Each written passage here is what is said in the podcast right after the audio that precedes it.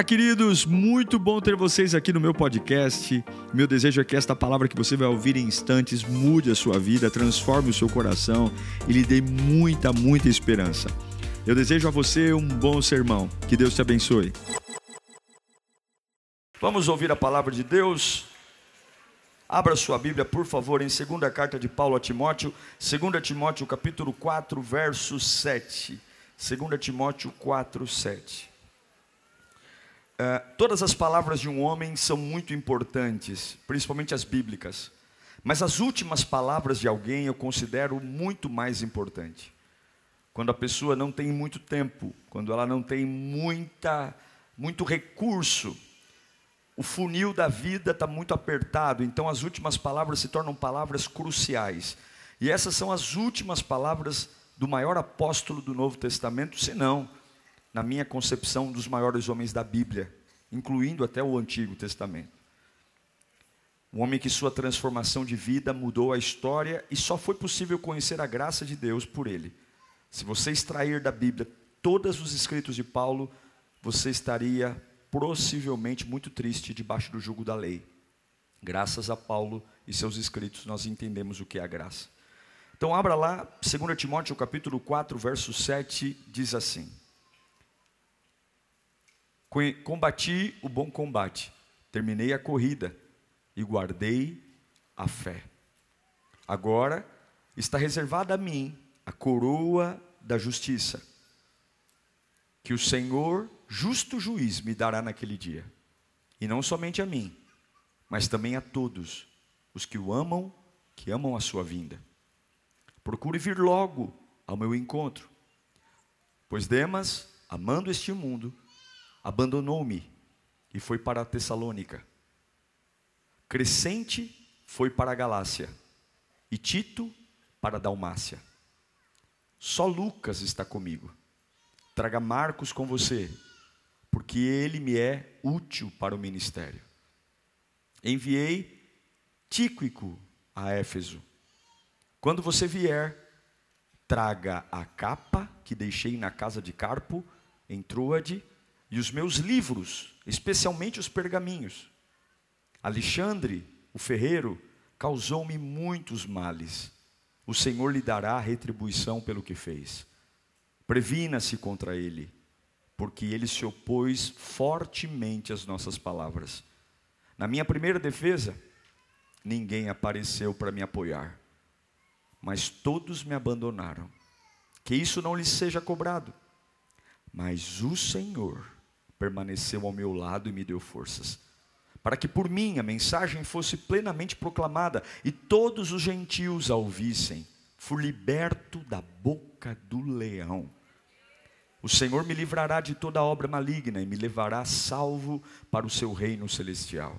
A Ele seja a glória pelos séculos dos séculos. Amém. Curve sua cabeça. Espírito Santo, nesses próximos minutos, Ouvimos tantas coisas ao longo do dia, tantas pessoas, tantas vozes, opiniões. Eu preciso limpar a minha mente, Senhor. Eu não posso perder meu tempo. Ah, fala comigo, Pai. Ministra minha alma, liberta-me de mim mesmo, liberta-me dos meus medos, do meu orgulho, da arrogância. Se o Senhor falar comigo, eu me levanto. Se o Senhor falar comigo, eu sou uma nova pessoa. Se o Senhor falar comigo, a vida volta a mim. Ô oh, Espírito Santo, sopra o teu vento neste tabernáculo, que a começar do meu coração todos sejam inflamados pelo poder da tua palavra. É o que eu te peço em nome de Jesus. Amém. Sem dúvida, Paulo foi, na minha modesta opinião, o maior apóstolo do Novo Testamento. Não só por ser apóstolo, mas pela relevância do seu ministério e ele escreve essa carta a seu filho na fé Timóteo, dentro de uma cela fria, gelada e fisicamente inacessível. A hora de sua morte está próxima. Ele tem consciência que tem pouco tempo. Então, esse pouco tempo que Paulo tem antes de ser morto, ele sabe que tem que acelerar o processo porque ele tem instruções valiosas para passar para Timóteo. E na sua carta ele é muito claro dizendo: Timóteo, se apresse, venha logo. Eu não tenho muito tempo, o tic-tac do relógio é implacável. Eu preciso que você venha para cá. E para mim é, é maravilhoso como um homem que tem plena consciência que está no, está no final dos seus dias, um homem que trabalhou arduamente pela obra de Deus, e ele não vai morrer num palácio, ele não vai morrer numa ilha grega, ele está dentro de uma cela, tratado como um prisioneiro, mas ele não é um homem depressivo. Ele não é um homem doente. Ele não é um homem revoltado. Ele é um homem que tem pressa para que alguém venha, porque ele quer continuar produzindo conteúdo. Ele olha no retrovisor e ao invés de dizer que o Deus dele é mau, ao invés de dizer que Deus o abandonou porque ele está dentro de uma cela, ele olha no retrovisor e diz: Eu lutei a boa luta, eu combati o bom combate, eu guardei a minha fé. Ele está no pior lugar, e o que quando ele olha para trás, ele não tem um balde de mágoas, ele não tem um balde de lixo, mas ele tem a sensação de que ele está encerrando algo que valeu a pena, porque é impossível um homem lutar a boa luta e sentir crise na velhice. Eu vou repetir. É impossível um homem lutar a boa luta e sentir crise na velhice. E eu quero ser um velho muito fofinho. Eu quero ser um velho maravilhoso. Porque eu quero terminar minha vida lutando a boa luta. E agora ele está dizendo para Timóteo: corre, porque eu ainda tenho coisas para produzir. Venha para cá. Eu quero continuar vendo. Você é jovem, eu não sou mais. Eu preciso transferir um legado para você, eu preciso contar coisas para você. Eu sou um homem maduro que entendo Deus de um jeito diferente e eu preciso contar para você. E agora Paulo sabe, venha depressa. Não se preocupe como vão ficar suas coisas aí, Timóteo. Não se preocupe como vai ficar sua casa. Não se preocupe com os seus bens. Apenas pegue o que eu preciso. Toma cuidado com esse, toma cuidado com aquele. Vem. Paulo é um homem cheio de significado. Paulo é um homem que teve experiências incríveis e ele sabe que o prazo dele está para vencer. O tempo dele é precioso. Gente, não existe riqueza mais valiosa do que o tempo. Não existe. Eu já contemplei muitas pessoas idosas, por exemplo, lamentando-se por não terem mais tempo. Eu já, já contemplei muitas pessoas que perderam as oportunidades, e você pode voltar a acumular casa, você pode voltar a acumular carro, mas o tempo não se volta a acumular, então não se preocupe com dinheiro. Não se preocupe com bens materiais, não se preocupe com mansões, preocupe-se com o seu tempo. Ah, o tempo. O tempo é um recurso irrecuperável. E Paulo sabe disso. No texto está muito claro: apresse-se, Timóteo. Venha, Timóteo. Eu tenho coisas sérias. Perder tempo é o que há de mais precioso. E eu sei que muitos estão aqui, infelizmente, voltando para Deus. E há um rastro de tempos, anos jogados no lixo, perdidos. Você nunca mais terá o dia de hoje. A nossa igreja nunca mais se reunirá do jeito que ela está reunida hoje. O jeito que as cadeiras foram ocupadas, a combinação de roupas. É muito provável que nunca mais na história nós reuniremos todas as pessoas que estão aqui no mesmo culto. O dia de hoje é um dia único. Não é à toa que a Bíblia nos ensina que no Salmo 118, versículo 24, que este é o dia que o Senhor fez e por isso nós devemos nos alegrar nele. Há um, há um poder nisso, e Paulo sabe, porque jamais vamos ter a mente ocupada como de hoje, jamais vamos ter uma adoração, podemos cantar os mesmos louvores, mas jamais vamos expressar como no dia de hoje. Cada dia tem um seu, o seu tempo, e o que, que eu quero dizer? Eu quero dizer que você não pode deixar as pessoas roubarem o seu tempo. É isso que Paulo está tentando dizer a Timóteo na carta. Timóteo, não deixe ninguém roubar o seu tempo. Não deixe ninguém roubar, venha rápido. Então não seja mesquinho, não fique se embaraçando com bobagem, seja uma pessoa flexível. Não fique gastando e se distraindo com coisas idiotas. Pare de dar, bater palma para maluco. Pare, pare de dar ibope para quem não, de, não, não deve. Pare de deixar o medo te atormentar. Pare de deixar a ansiedade roubar você. Venha ansioso mesmo, venha com as pernas bambas mesmo. Não deixe a sua vida passar. Eu não sei para quem eu estou pregando aqui, mas Deus está dizendo para eu dizer para você: o tempo da espera acabou. Você está esperando mais o que? Você está esperando quantos pés de galinha se formarem ainda? Você está esperando quantos sinais eu te dar de que a obra está pronta? Eu não vou te dar dinheiro, eu não vou te dar capacidade, eu não te preparo para fazer, eu te preparo enquanto você faz. E eu sei que alguns aqui estão esperando sinais, Senhor, me dá uma revelação. Você já tem tudo o que precisa e o tic-tac do relógio está, está rodando. Você pode ter uma unção que nunca teve mas você não vai ter anos a menos. Você não vai voltar no tempo. Existem pessoas incríveis que Deus permite passar pelas nossas vidas. Aprenda com as pessoas que você pode aprender. Paulo é uma das pessoas incríveis que Timóteo teve o privilégio de conhecer. Paulo foi uma daquelas pessoas preciosas. Não gaste seu tempo com pessoas coveiras, gaste seu tempo com parteiros. Não dê seu ouvido para gente que está matando o seu propósito. Encha-se, reúna-se com pessoas que te mostram destino. Tenha pressa de fazer aliança com pessoas que te apresentam o melhor. Paulo está chamando Timóteo. Timóteo sabe que Paulo é incrível, porque de um terrorista, de um terrorista judeu que matou cristãos, que foi cúmplice de assassinato, que esteve com a capa de Estevão na mão, a sua conversão foi no secreto, na estrada de Damasco, quando ele se torna cego, tendo um encontro pessoal com Jesus Cristo, e talvez não confiasse em ninguém. Paulo era um bicho a ser domado, um homem extremamente inteligente, poliglota, criado aos pés de Gamaliel, mas que tem um encontro com Jesus e Deus o desarma. E agora, de um perseguidor de cristãos, de um assassino de cristãos, ele se tornou um perseguido. Paulo não tinha o carisma de Pedro. Isso é muito claro quando lemos. Paulo talvez nem seja ou teve ou foi um grande pregador, um grande orador, porque o homem caiu da janela enquanto ele pregava. Talvez o seu sermão não estava tão animado, cochilou e caiu. Mas uma coisa eu sei: se ele era um, um grande orador ou não, eu não sei. O que eu sei é que ele foi o maior escritor do Novo Testamento. O que eu sei é que sem Paulo nós pensaríamos que Jesus morreu apenas para salvar os judeus. Se Paulo não escrevesse suas cartas, nós pensaríamos que só os judeus seriam salvos.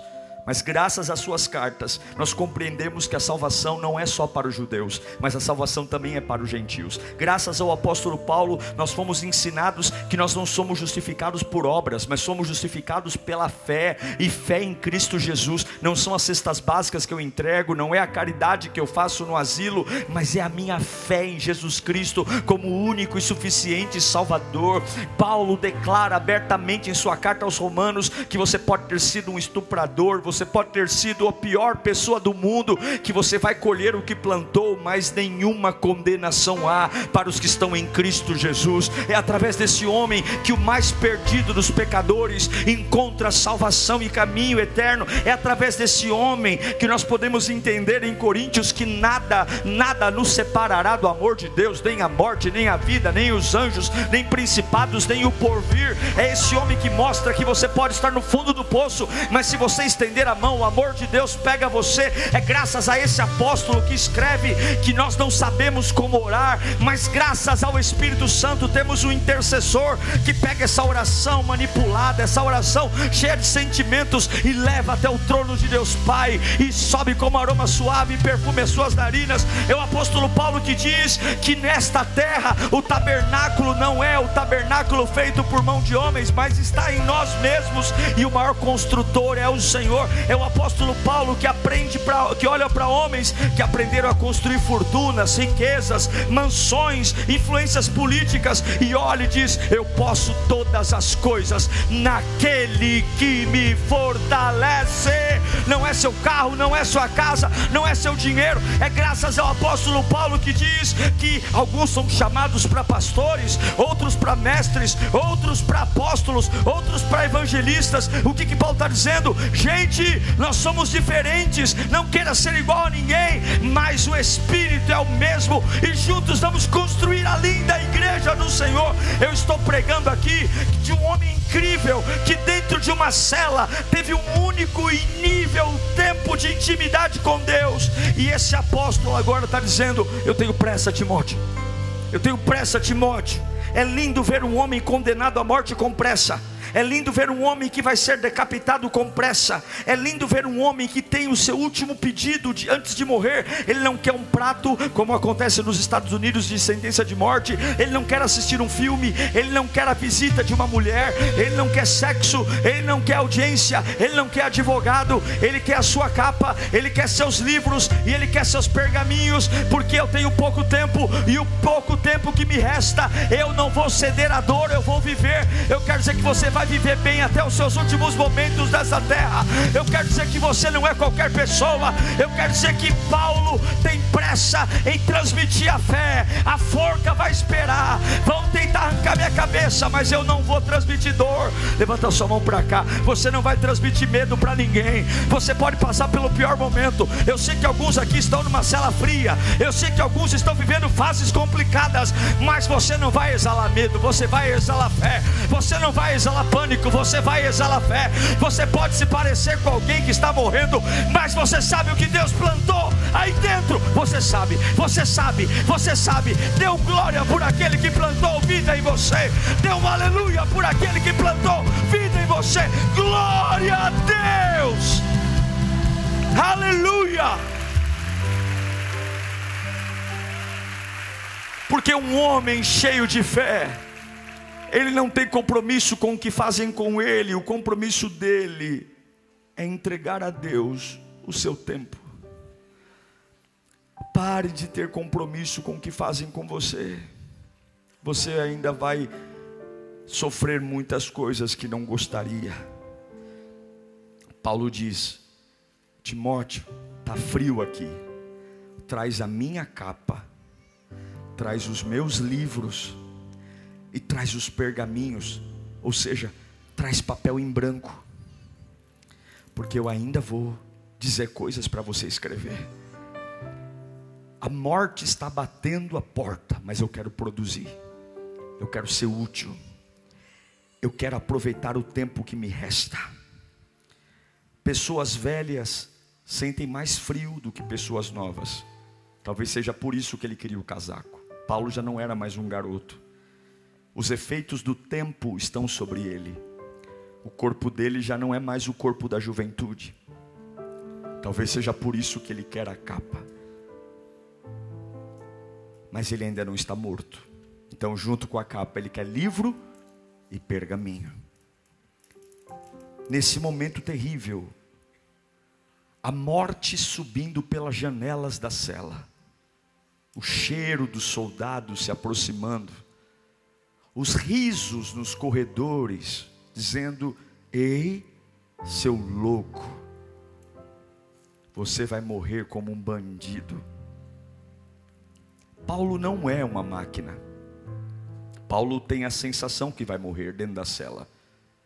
E a gente sente isso no desabafo que ele faz para Timóteo na carta. Nesse momento, Paulo começa a ter alguns flashes de lembrança. Ele vai dizer: Olha, Lucas estava comigo. Só que ele lembra da primeira defesa dele. Ele lembra da primeira vez que ele foi levado a julgamento e ele lembra nesse momento que ninguém estava com ele. Ele está sentindo os efeitos da morte. Deve estar tá passando um filme na cabeça dele.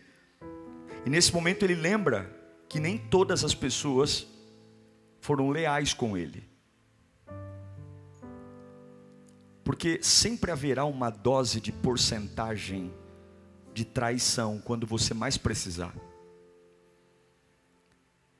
Quem aprende a viver, ou quem deseja viver, tem que ter consciência que sempre haverá uma certa dose de traição.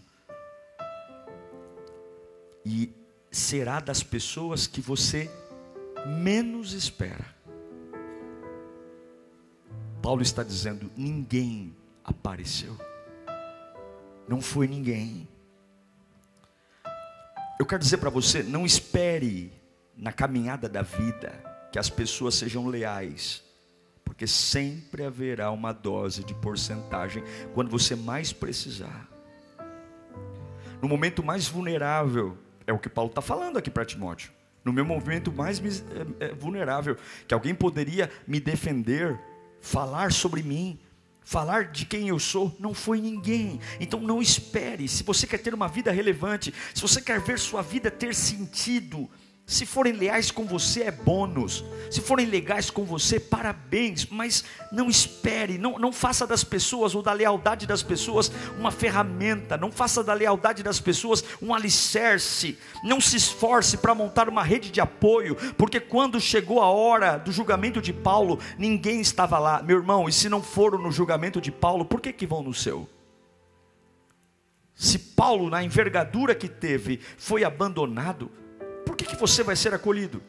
Mas eu quero fazer uma pausa nesse sermão, porque o mesmo Paulo que diz que no dia do seu julgamento não apareceu ninguém, ele termina o texto dizendo: Mas o Senhor estava lá.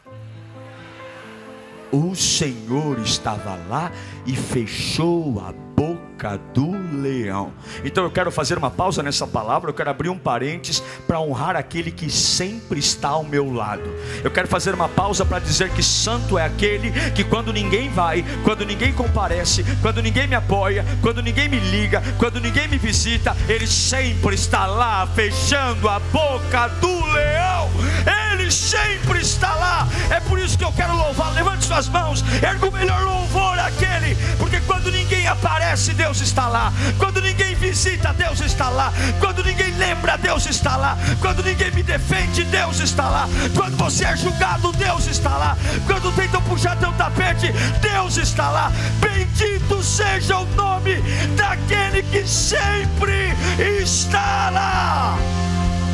Eu posso parecer sozinho, mas eu não sou o seu tolo. Eu posso parecer abandonado, mas eu não sou o seu tolo. Eu posso parecer que nessa cela só tem eu, um pedaço de papel e uma caneta, mas eu sei quem está aqui, seu tolo. Eu sei quem eu tenho crido e é por isso que eu louvo. Lágrimas correram do meu rosto, mas Ele estava comigo. Tristeza estava na minha alma, mas Ele estava comigo. Senti vontade de desistir, mas Ele estava comigo. Eu senti o meu corpo tremer, mas Ele estava comigo. Eu não entendi e não compreendi o processo, mas Ele estava comigo. Ele tem tanta consciência que Deus está com ele, que na última cela antes de sua morte, Ele não foi e não lembrou da primeira prisão. Ele lembrou do último julgamento e lembrou a última lembrança foi o o Senhor está comigo. A última lembrança de Paulo não é um lamento, a última lembrança de Paulo não é uma angústia, a última lembrança de Paulo não é um desabafo, a última lembrança é: o Senhor estava comigo e fechou a boca do leão. Por que você está deixando a sua vida passar? Por que você está tendo dificuldade de superar coisas idiotas? Por que você está esticando o chiclete com coisas que não valem a pena se o Senhor está com você? Deus está com você. Ande e pare de conversar, ande e pare de falar, ande e pare de marcar reuniões, ande e pare de fofoca, ande e pare de conversa.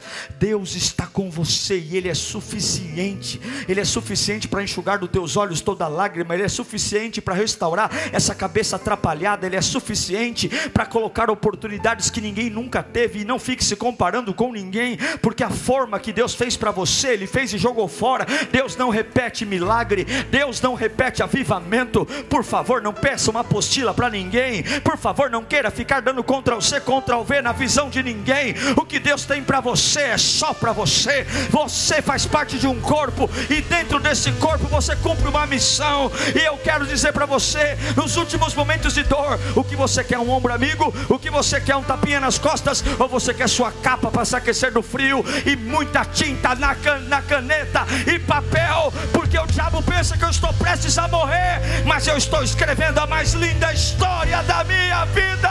Oh meu Deus do céu, não deixe a sua vida passar. Não deixe. Esse homem foi apedrejado em Listra, mas Deus estava com ele. Esse homem naufragou em Malta, abraçado nos destroços do navio, foi montar uma fogueira, a cobra mordeu a mão dele, todo mundo disse: Esse cara vai morrer. Ele sacode a serpente e o veneno não pega. Deus fez um navio em pedaços. Nosso Deus tornou a vida de Paulo uma vida complicada, mas esse é o apóstolo que passa por águas, pedras, inferno, mas nada o abala, porque ele sabe lutar a boa luta prendem ele e Silas no meio de uma prisão, e meia-noite, meia-noite, quando eu poderia depois, a gente lê esse texto e a Bíblia relata as 40 chicotadas que ele levou dos romanos, mas nós esquecemos que antes de ser preso pelos romanos, os judeus açoitaram Paulo, eles tomaram 40 chicotadas no peito e 40 chicotadas nas costas, foram 80 chicotadas, eles estavam destruídos fisicamente, não tinha nada, cuidado, amarrados numa cela no cárcere interior, ratos e baratas. Você acha que quando ele queria fazer número um ou número dois, soltavam ele? Claro que não, defecavam e urinavam nas próprias calças. Um cheiro, um odor, um riso, feridas, talvez estavam com febre, talvez suscetíveis a infecções, ratos, baratas, coisas imundas, mas meia-noite, meia-noite, porque um homem que sabe quem é Deus, sabe que não tem lugar ruim, tem lugar que Deus não está, não tem lugar ruim, tem lugar que o Espírito Santo não visitou, não queira mudar a cor da parede da sua casa, não diga que é o sofá que é ruim, sua casa não é boa porque Jesus não está lá. Não me diga que é a sua televisão, porque a sua televisão ainda é de tubo, e se tivesse uma televisão de plasma ou de LCD, não, sua casa é ruim porque Jesus não está lá. Não tem lugar ruim, tem lugar que Jesus não está. Não tem, não tem carro ruim, tem lugar que Jesus não está. Não tem empresa ruim, tem empresa que Jesus não está. E meia-noite, meia-noite, eu estou sangrando, eu estou doente, eu estou com a cabeça cheia, eu não tenho advogado, eu não tenho promotor, não tenho ninguém. Mas meia-noite eu canto aleluia, aleluia, aleluia, aleluia, aleluia, aleluia, aleluia, aleluia, aleluia. Porque o diabo amarrou o pé, o diabo amarrou a mão, mas o diabo é burro, o diabo deixou a boca solta. E tudo que um crente precisa não é do pé, não é da mão, tudo que um crente precisa é da boca, é da boca, glória, glória, glória, glória é vida. Eu encerro. Vamos aplaudir a Jesus, é Ele que merece.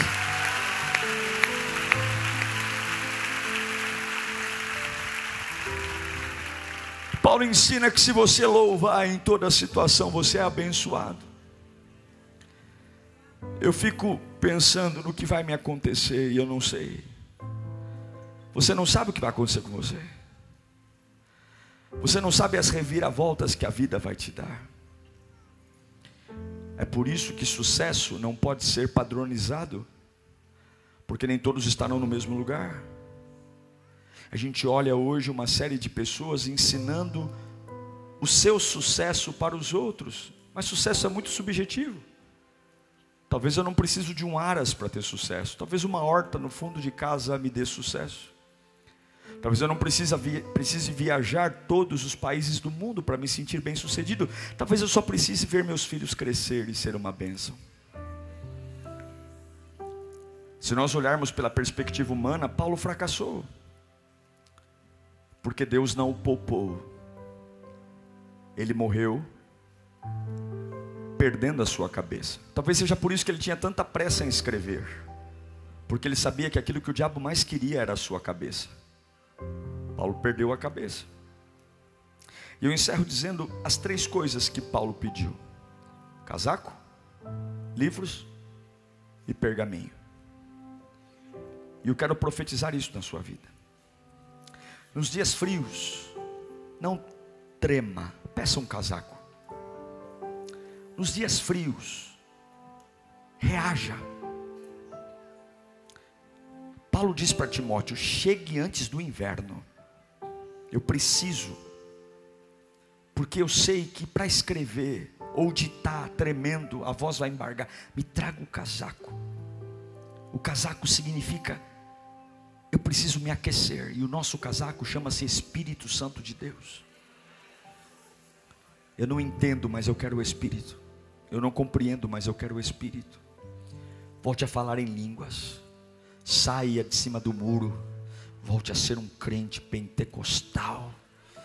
Volte a fazer o diabo quando você levanta de manhã e dizer que caca, ele acordou. Eu ia falar que merda, mas não pode. Que merda, ele acordou mais um dia. Pois bem, ele vai me odiar a vida inteira. Porque eu posso até ter medo, mas ele não vou dar esse gostinho para ele.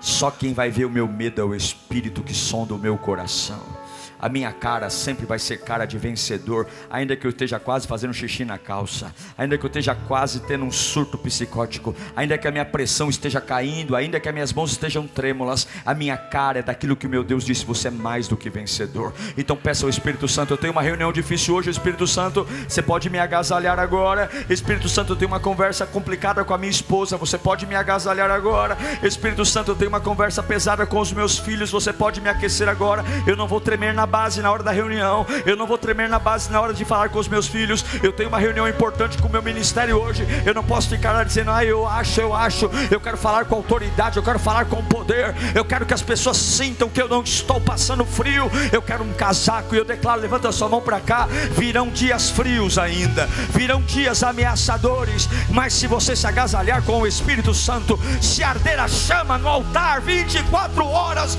nenhum tremor vai tirar aquilo que Deus Deus plantou em você, porque você ainda está vivo. Grita bem alto: Eu não estou morto, eu estou vivo. Aleluia.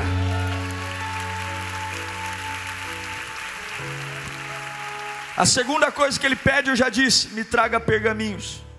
Me traga pergaminhos, porque eu vou perder a cabeça, mas enquanto eu tiver a cabeça sobre o pescoço, eu vou exercitar a minha mente. Eu vou ser decapitado, mas eu ainda não fui. Eu não sei se você vai ser curado do câncer, mas o câncer ainda não te matou. Eu não sei quando é que Deus vai abrir a porta de emprego, mas você continua vivo. Eu não sei quando o seu ministério vai estourar, mas eu sei que você está aqui. E por mais que existam sentenças sobre a sua vida, ameaças, as ameaças ainda não foram cumpridas.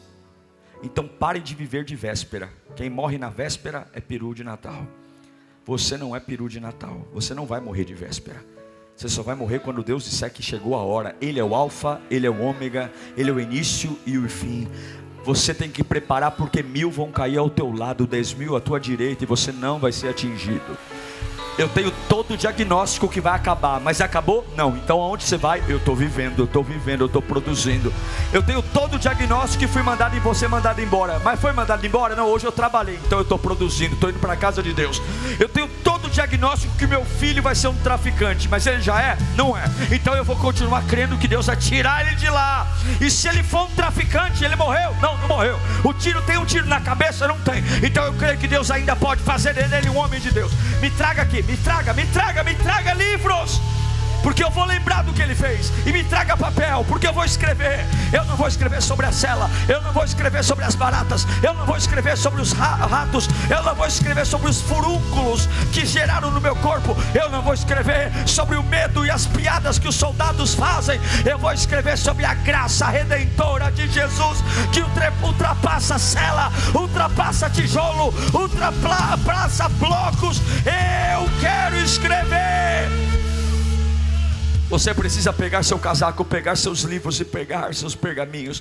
Você precisa lembrar que o Espírito aquece, lembrar dos livros do que Deus fez ontem e entender que ainda é tempo. Eu não sei para quem eu estou pregando, mas você ainda tem o que viver. Você ainda pode realizar. Você não está velho, não.